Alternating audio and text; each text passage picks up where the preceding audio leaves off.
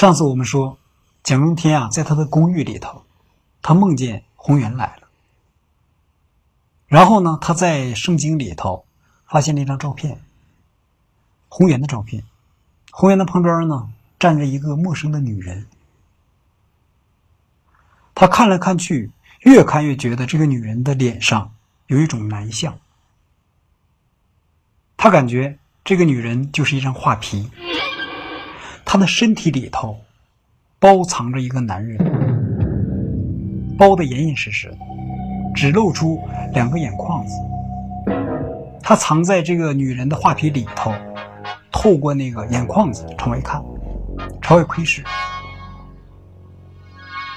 就算这个人是个女人，那么老辈人也说过，有男相的女人。是不祥的。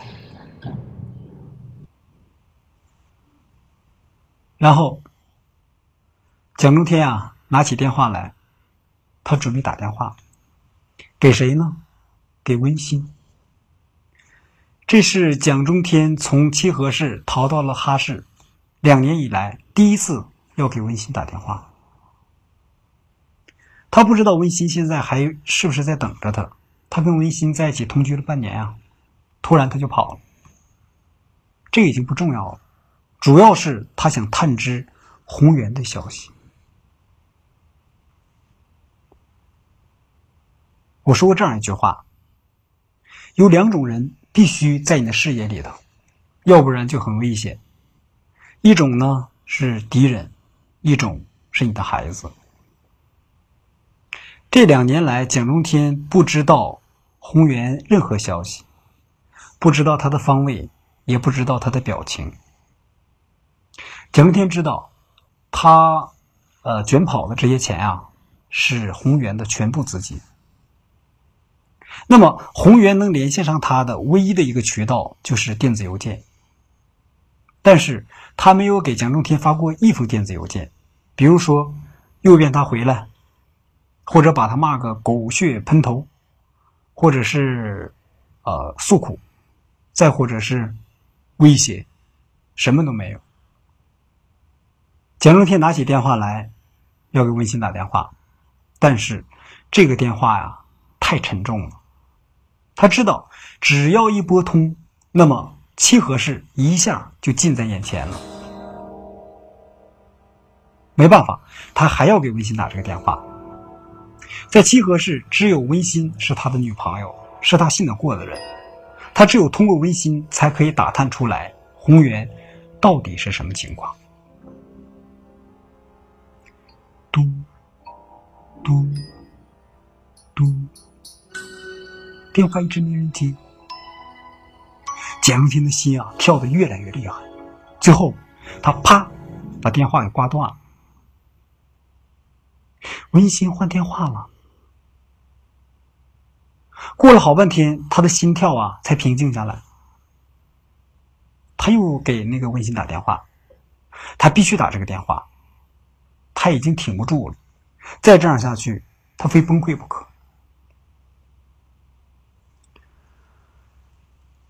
这次啊，电话又响了很长时间，温馨终于把电话接起来。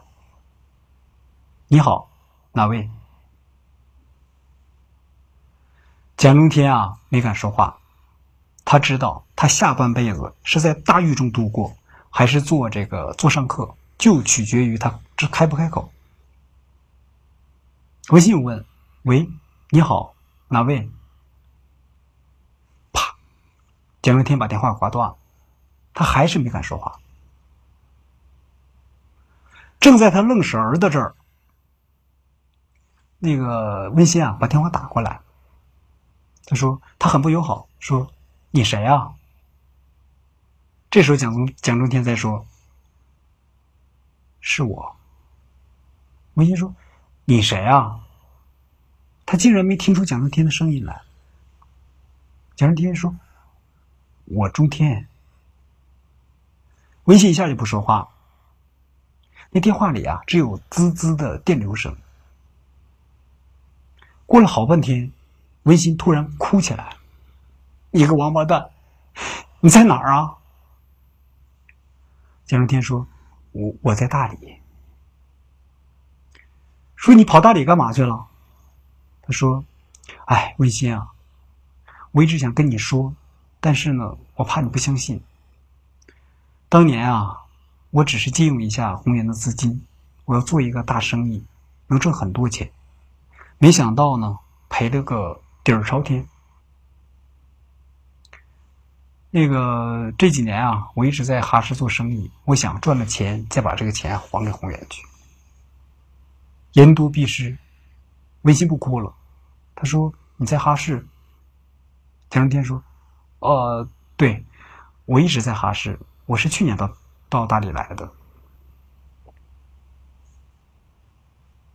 停了停，蒋中天突然问：“文心，红颜现在在干什么？”文心说。他死了，蒋中天一惊。他什么时候死的？文心说：“昨天晚上。”就在昨天晚上，蒋中天梦到了宏源出现在他家门口。这可能是巧合吗？蒋中天又问：“他是怎么死的呀？”文心就说。他的车从那个盘山公路上冲到山崖底下去了，摔死了。我去火葬场去看了，他那脑袋都摔碎了。火化的时候，他的脑袋是用石膏做成的。说到这儿啊，温馨的声音都在抖，看来他是受不了那种刺激。蒋胜天说：“他一个人吗？”温馨说：“他车上还有一个女的，是那女的开的车。”简中天一下就想到了照片上站在红岩旁边的那个女人。他说：“女人是红颜的女朋友吗？”文心说：“不是，红颜啊一直没有女朋友。这个女人呢很奇怪，没有人知道她是谁，因为啊她的脸摔得血肉模糊，身上也没有任何证件，而且呢警方在调查的时候。”没有人知道红源当天晚上是跟哪个女人走的。现在那个女人啊，那个尸体还停在停尸房里头，等人来认领呢。听到这儿啊，蒋中天是毛骨悚然，不知道怎么搞的，他的大脑里啊总是浮现着照片上的那个莫名其妙的女人。过了一会儿，这个蒋中天又说。说你最近还挺好的吗？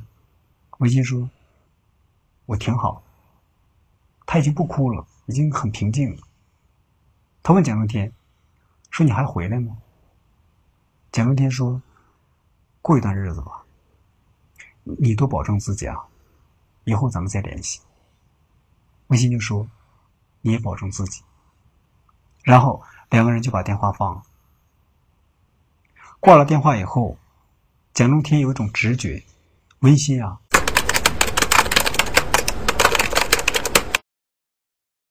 已经有主了。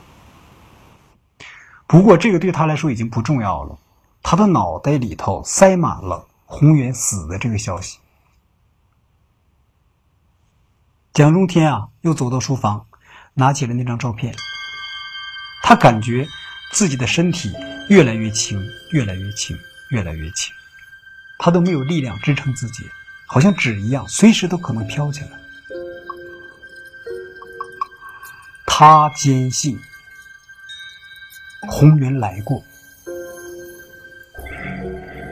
红源在活着的时候踏破铁鞋找不着他，但是他一死了，他的魂儿啊就离地三尺，然后他追到哈市来。老辈人说，死去的人啊，最爱寻找自己生前的影像或者躯壳。如果有他的照片，就很容易把他给招来。红云来了，蒋中天注视着照片上的红颜，注视着红颜旁边的那个女人，他越看感觉越甚，最后他不敢看了。他把那照片拿起来啊，去了卫生间，干嘛呢？他要把它烧掉。那火舌呀，就像生死的边界线，一点点推移着。红原被烧的剩下半个脑袋、一条胳膊、一条腿，还在默默的看着他。一会儿，那火舌呀就烧到了那个女人身上，那个女人还在朝他笑着。他在火中笑得越来越狰狞，越来越不像人。就在这个女人变成灰烬的一刹那，蒋中天头皮一麻，他感觉就是这个女人勾走了红颜的命，她是一个公司官。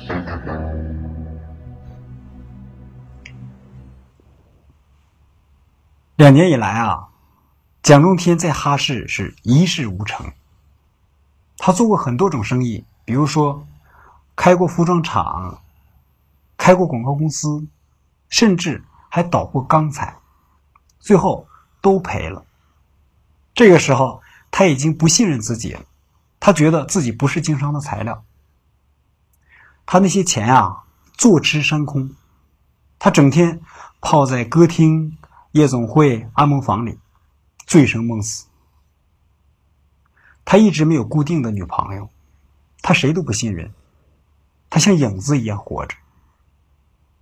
这一天啊，蒋中天一个人在大街上转悠，他走进了一家歌厅，那里边特别吵，转球灯晃得五光十色、眼花缭乱，歌手在演出台上狂歌劲舞。蒋中天把服务生叫过来，他拿了一百块钱，他说。我点一首《盛夏的果实》。现在他需要安静的音乐。那服务生就问他：“先生，您叫什么名字？”蒋中天说：“还用报名吗？”服务生说：“哦，这是我们这儿的规矩。”蒋中天随口就说：“李作文，就是他身份证上的那个假名字。”服务生说：“谢谢。”然后拿着那一百块钱转身就走了。不一会儿，一个女歌手啊就上台了。她扬了扬手中的一百块钱，说：“下面我为三号桌的李作文先生演唱《盛夏的果实》，谢谢李先生。”然后他就咿咿呀呀的唱起来了。蒋中天正在那儿摇头晃脑的听呢，突然走过来两个人，两个彪形大汉。过来，其中一个人就踹了蒋中天一脚，一下就踹到地上去了。旁边的人一下就散开了，玻璃瓶子也碎了。蒋中天还没有爬起来，另外一个人冲过来揪住他的衣领，就是一顿打。蒋中天是眼冒金星，他再次抬起头的时候，看见这个光头，他愣了愣，李作文。对方说：“你是叫你呢，还是叫我呢？”那口气啊，很嘲讽。蒋正天说：“李作文，你忘了我了吗？我是七河市七中的。”哎，一提到七中，这个李作文愣了愣。蒋正天又说：“说你忘了吗？有一次，我和一个大块头，他说的是红源，我和一个大块头送一个女孩温馨回家，然后你带两人帮我们结了。”后来你还把那大块头给打了。李宗仁想了想，哎，他想起来了。他说：“他一是一，二是二的说，呃，不是，那次啊是那个大块头把我给打了。”然后他把蒋中天拉起来，拍了拍他，说：“老乡，我手下下手太重了。这样，你把你手机号告诉我，明天啊，我请你喝酒压惊。”蒋中天呢，赶紧就把手机号说出来了，然后其中他一个兄弟就把这个手机号给存了。李作文啊，废话不多，转身就走了。蒋文天发现啊，他身边除了有这两个兄弟，还有一个女人。当时歌厅的光线比较暗，他看不清那个女人的脸，但是在他们这一群人啊离开的时候，那个女人回头看了他一眼。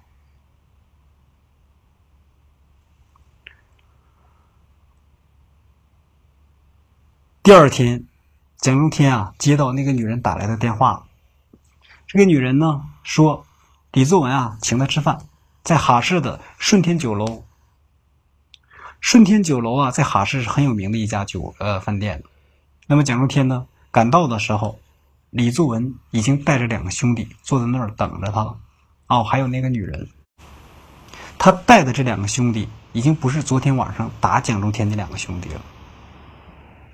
落座之后，这个李作文啊就介绍说，旁边那个女人说那是他的秘书。李作文呢穿着一件白 T 恤，一个黑色的牛仔裤，而那个女人呢穿的是这个黑 T 恤、白色牛仔裤，好像情侣装。蒋中天打量那个女的，他发现啊，那个女的好像是一个学生，刚毕业。不过呢，她抽烟，抽洋烟，很烈。蒋中天还发现，这个女人啊，是个左撇子。李作文拿出一张名片给了蒋中天，蒋中天一看，上面写着“万能公司董事长”。一个兄弟马上介绍。万能公司就是什么生意都能做的意思。蒋中天陪着笑，实际上他一直在暗中观察李作文旁边的那个女人。他觉得这个女人啊很面熟，怎么面熟呢？蒋中天觉得她很像照片上站在红园旁边的那个人，哪儿像？蒋中天也说不好，他就观察了，是眼睛，不是；鼻子，也不是；嘴巴，还不是。对了，那就是眼神。不，眼神也不是。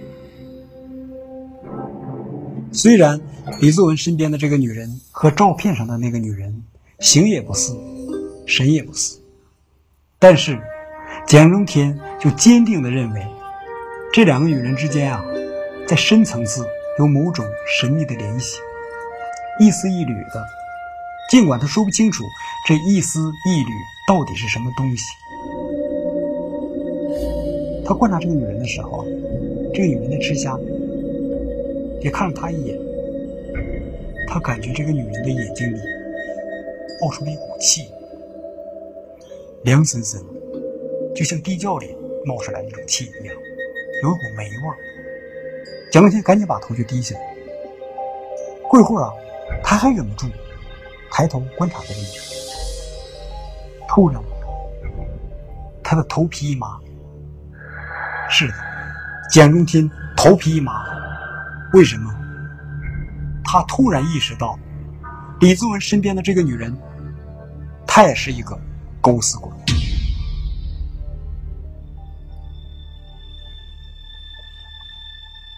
这个故事很深的，这一切都是怎么回事呢？我们下次啊接着说。